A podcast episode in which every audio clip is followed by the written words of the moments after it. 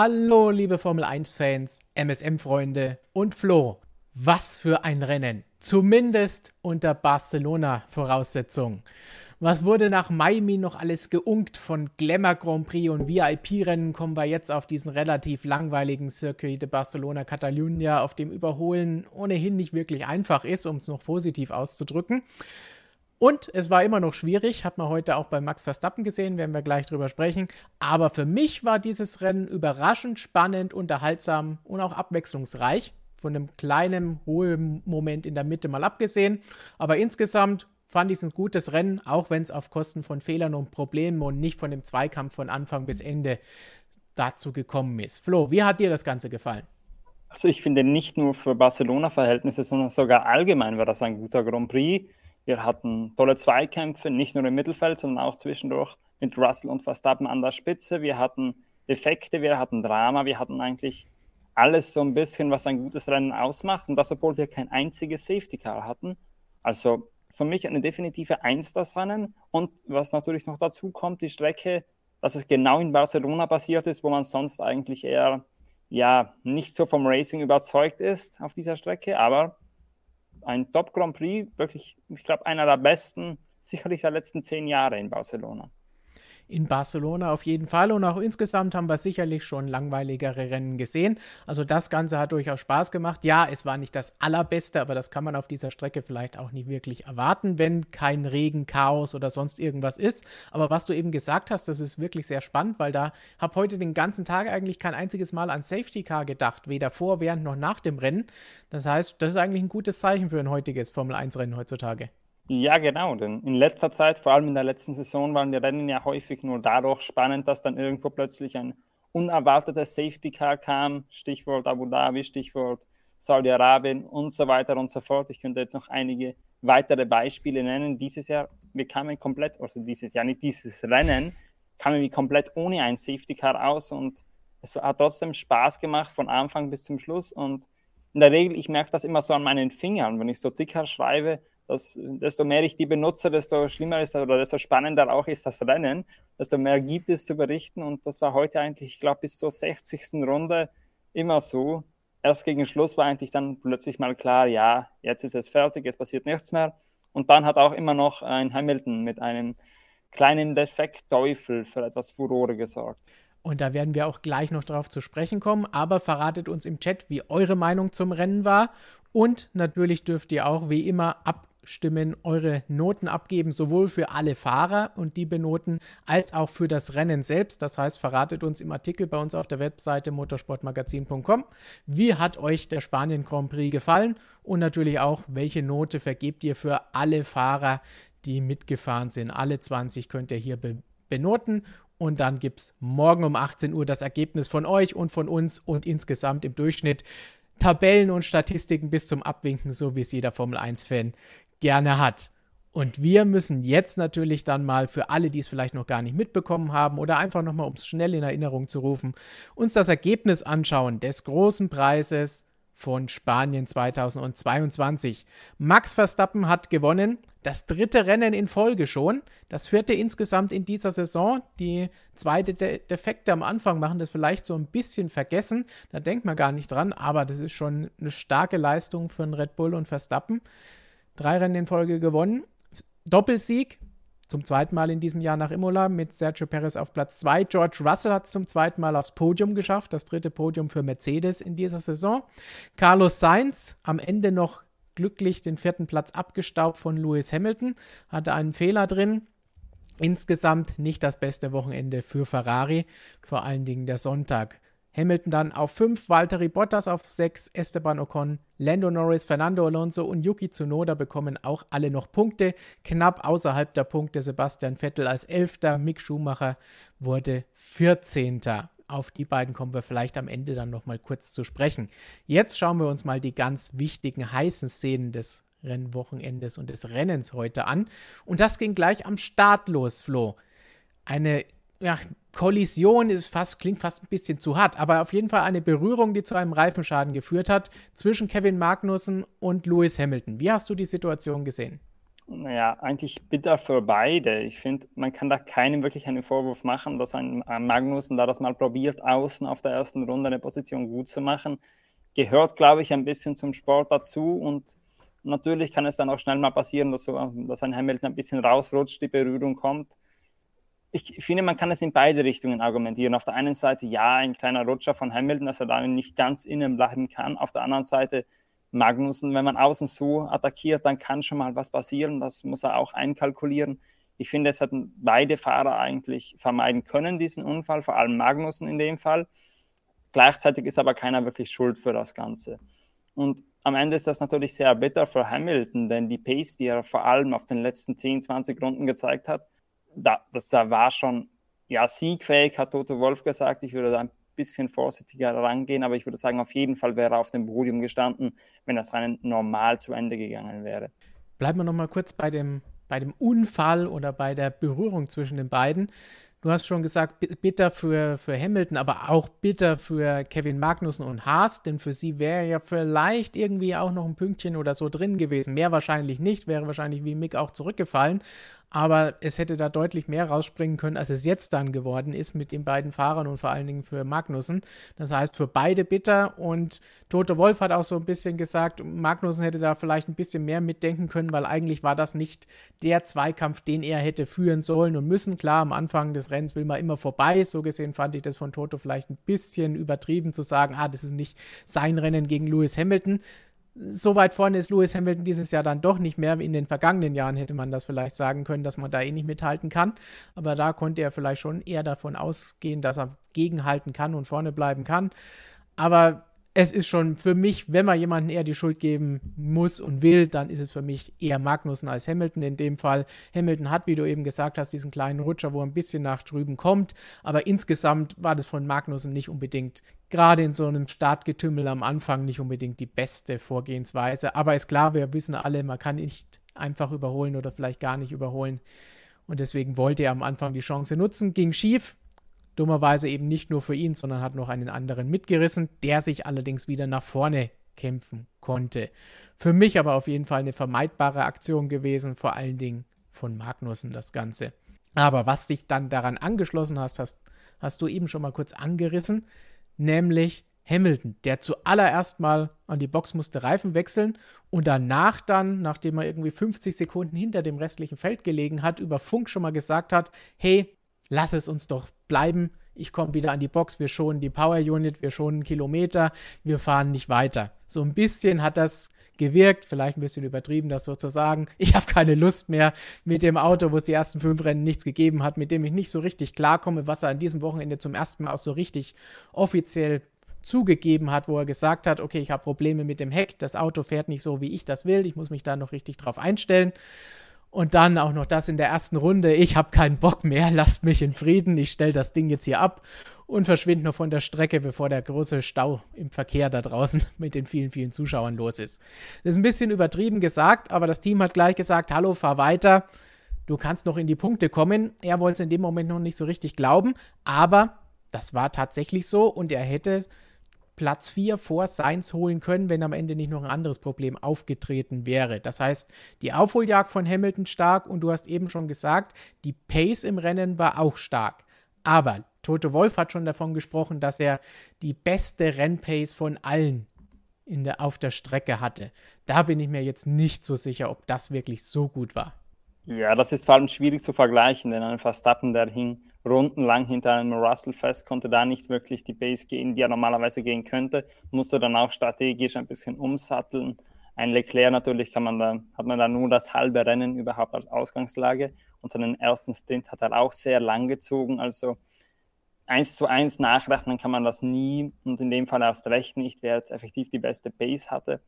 Aber ich würde schon behaupten, dass Hamilton Space dafür, dass er in einem Mercedes saß, sehr stark war und vor allem, wenn man es vergleicht mit einem George Russell, der ja auf einer etwas anderen Strategie unterwegs war, aber doch relativ ähnlich gegen Ende war, dass er dem da einiges aufdrücken konnte. Und vor allem, wenn man sich den Zeitabstand der beiden zu Rennende anschaut, merkt man eigentlich schon, vor allem wenn man bedenkt, dass Hamilton 40 Sekunden hinter dem ganzen Feld war nach der ersten Runde oder sogar 50, und sowas im Bereich war es, wenn man das bedenkt, dann würde ich schon sagen, dass er der bessere Mercedes-Fahrer im Rennen von der Pace her war.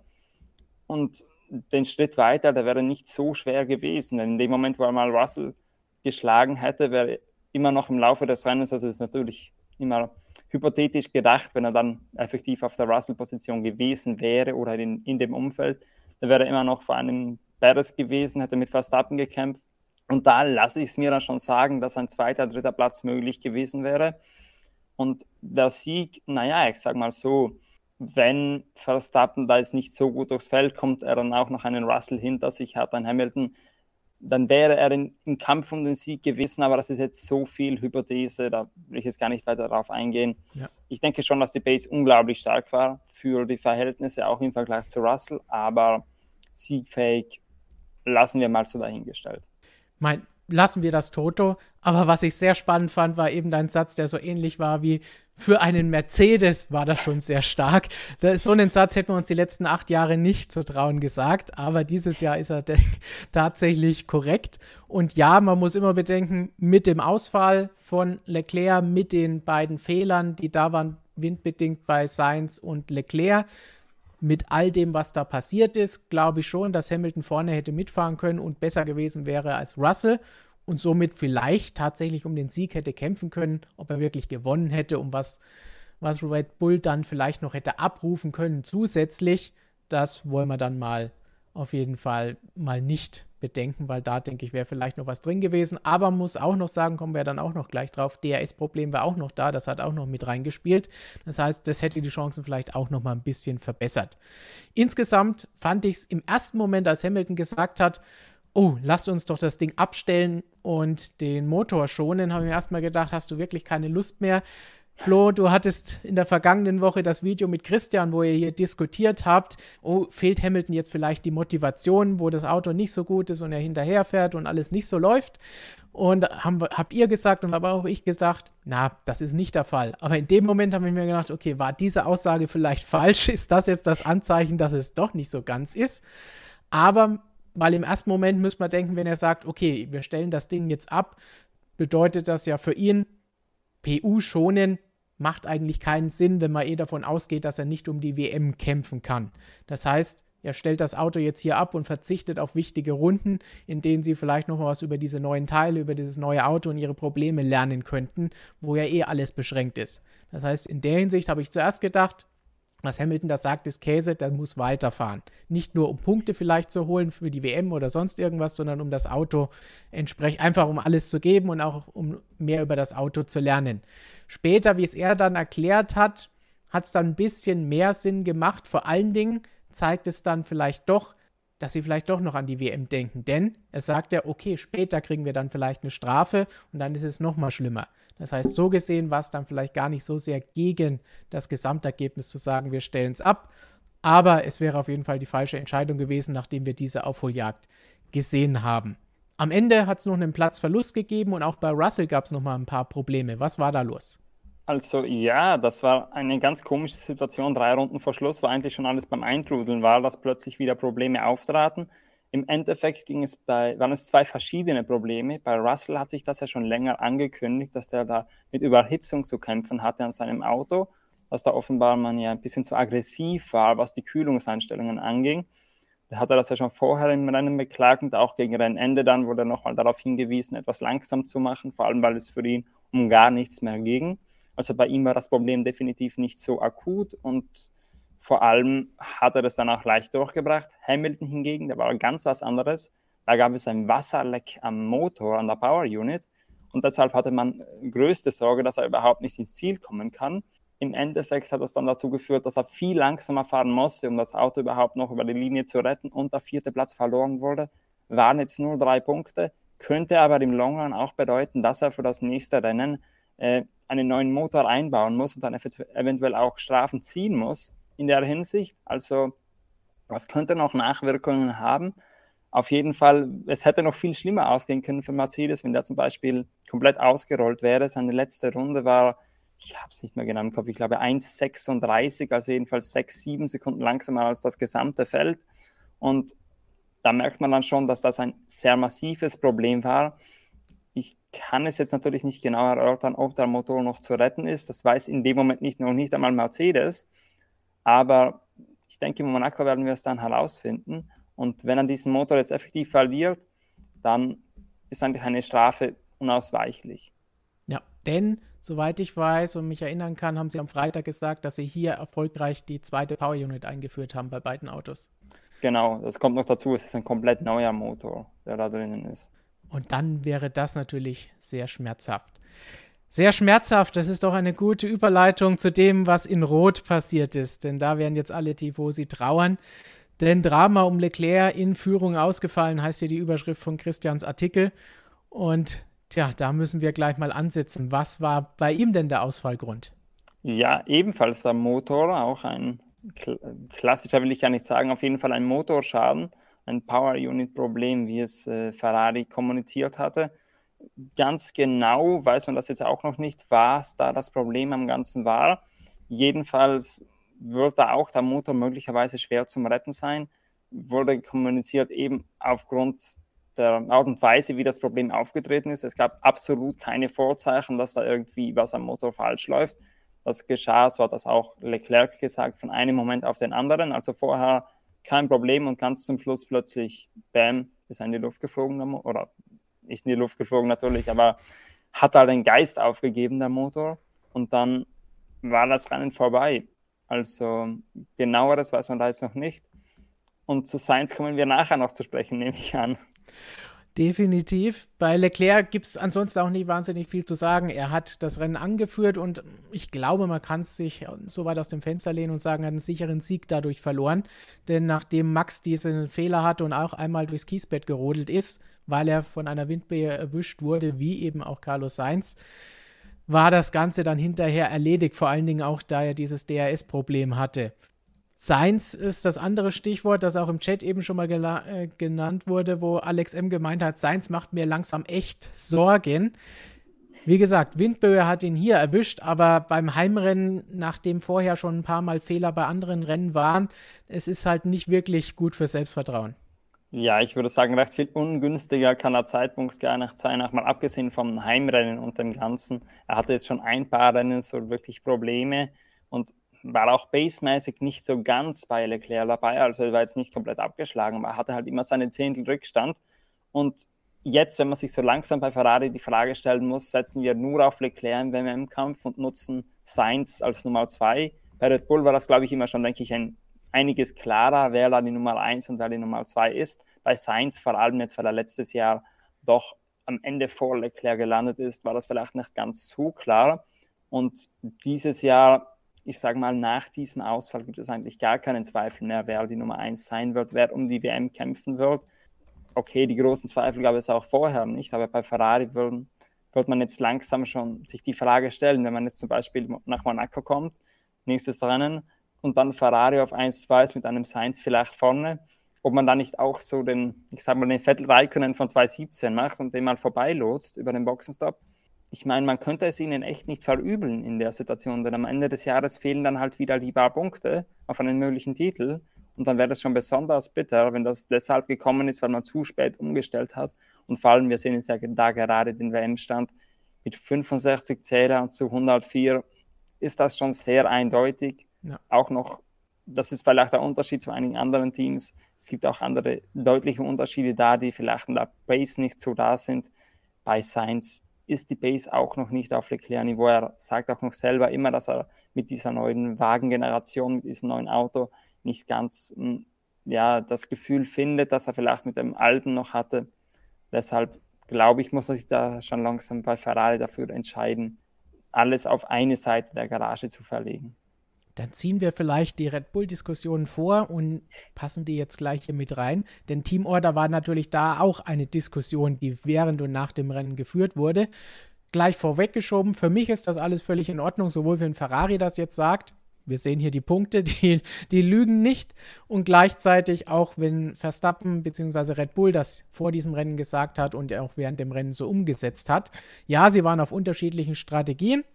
Aber für mich ist auch so eine Stallregie in so einer Situation völlig in Ordnung. Letztes Jahr habe ich das sogar zum Unmut einiger nach Imola, nach dem zweiten Saisonrennen gesagt, dass es eigentlich nur noch um Verstappen und Hamilton gehen kann, darf und muss.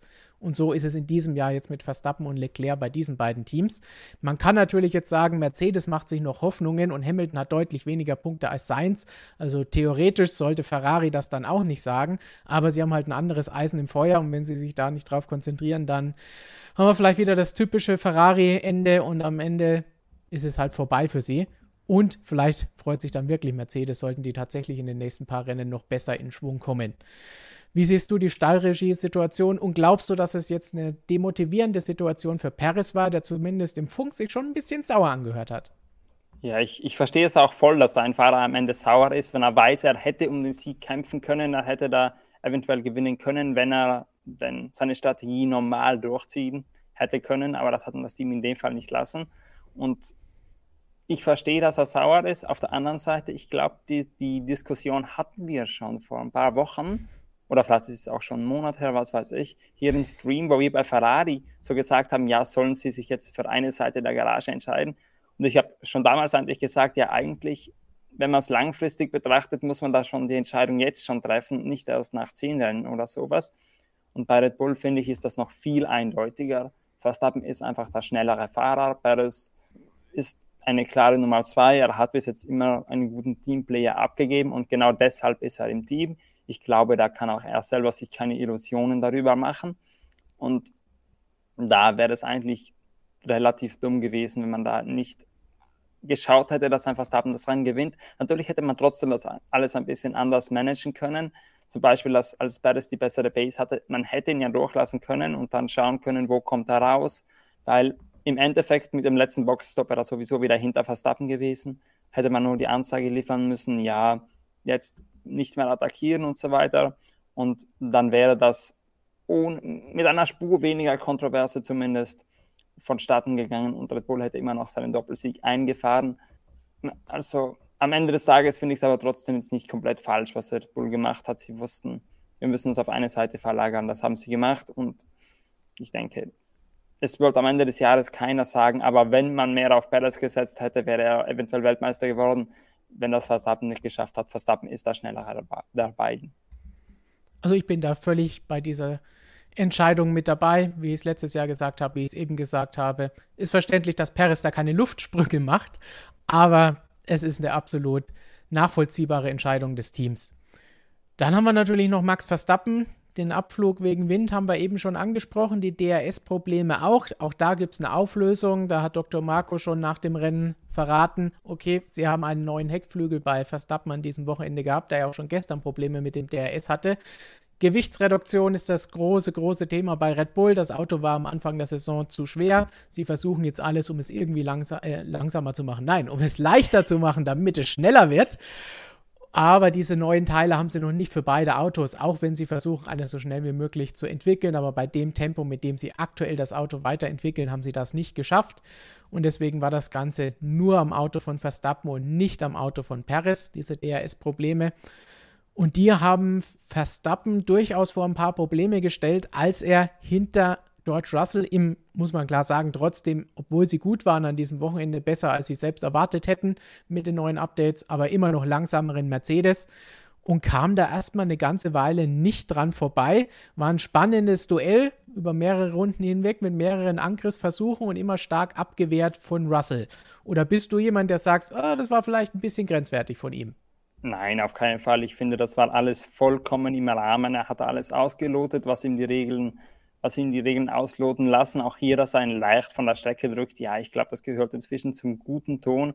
Und genau im Verstappen darf da jetzt nicht jemand sein, der sich darüber beschwert. Der hat schon deutlich weniger Platz gelassen in manchen Situationen. Ich finde, am Ende des Tages ist so ein Zweikampf einfach das, was die Formel 1 sein sollte, was sie ausmacht, dass auch mal richtig hart Wheel-to-Wheel -wheel geraced wird und dann keine Berührung zustande kommt. Wir haben das, glaube ich, in den Junior-Klassen oft genug gesehen, dass dann einer übertrieben hat, den anderen komplett rausgeboxt hat, dass dann Berührungen zustande kamen. Das hatten wir heute nicht. Genau solche Zweikämpfe wollen wir doch am Ende sehen und ein Russell, der sich da so schön verteidigt. Auch wenn er dann am Ende, und ich glaube, das muss ihm auch zu dem Zeitpunkt klar gewesen sein, dass er mindestens strategisch keine Chance gegen die Red Bulls hat, wenn er eh nicht auf der Strecke überholt wird. Aber dass er dann immer noch äh, gegenhält und versucht, die Position zu verteidigen, zeigt, er hat ein Racer-Herz. Und so soll das auch sein. Das ist ja keine Formel E, wo man dann die Leute freiwillig vorbeilässt. Nein, Sie müssen vielleicht hin und wieder mal Sprit sparen, was bei Mercedes nicht der Fall gewesen ist, sondern wie eben gesagt, Überhitzungsprobleme und ein Wasserleck waren die Schwierigkeiten an den beiden Autos. Aber sie müssen nicht à la Valencia schauen, dass sie mit 0,1% noch irgendwie über die Linie sich retten wie letztes Jahr oder dieses Jahr alle von alleine vorbeifahren lassen. Aber zum Glück, Formel 1 in Barcelona war heute deutlich spannender als so manches Formel E-Rennen in dieser Saison.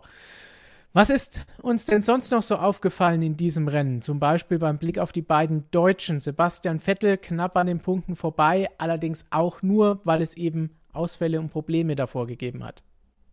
Ja, man muss sagen, Vettel, das hat er auch selbst gesagt, hat ähm, schon mit mehr gerechnet an dem Wochenende. Das Update hat jetzt nicht so eingeschlagen, wie man das vielleicht ursprünglich erhofft hätte bei Aston Martin.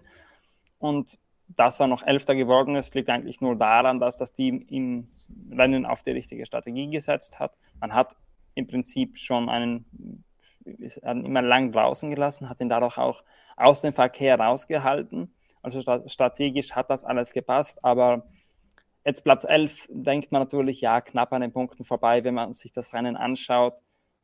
Dann war es schon ziemlich deutlich. Ein Zunoda war das zwölf Sekunden ungefähr, sowas um den Dreh rum schon entfernt.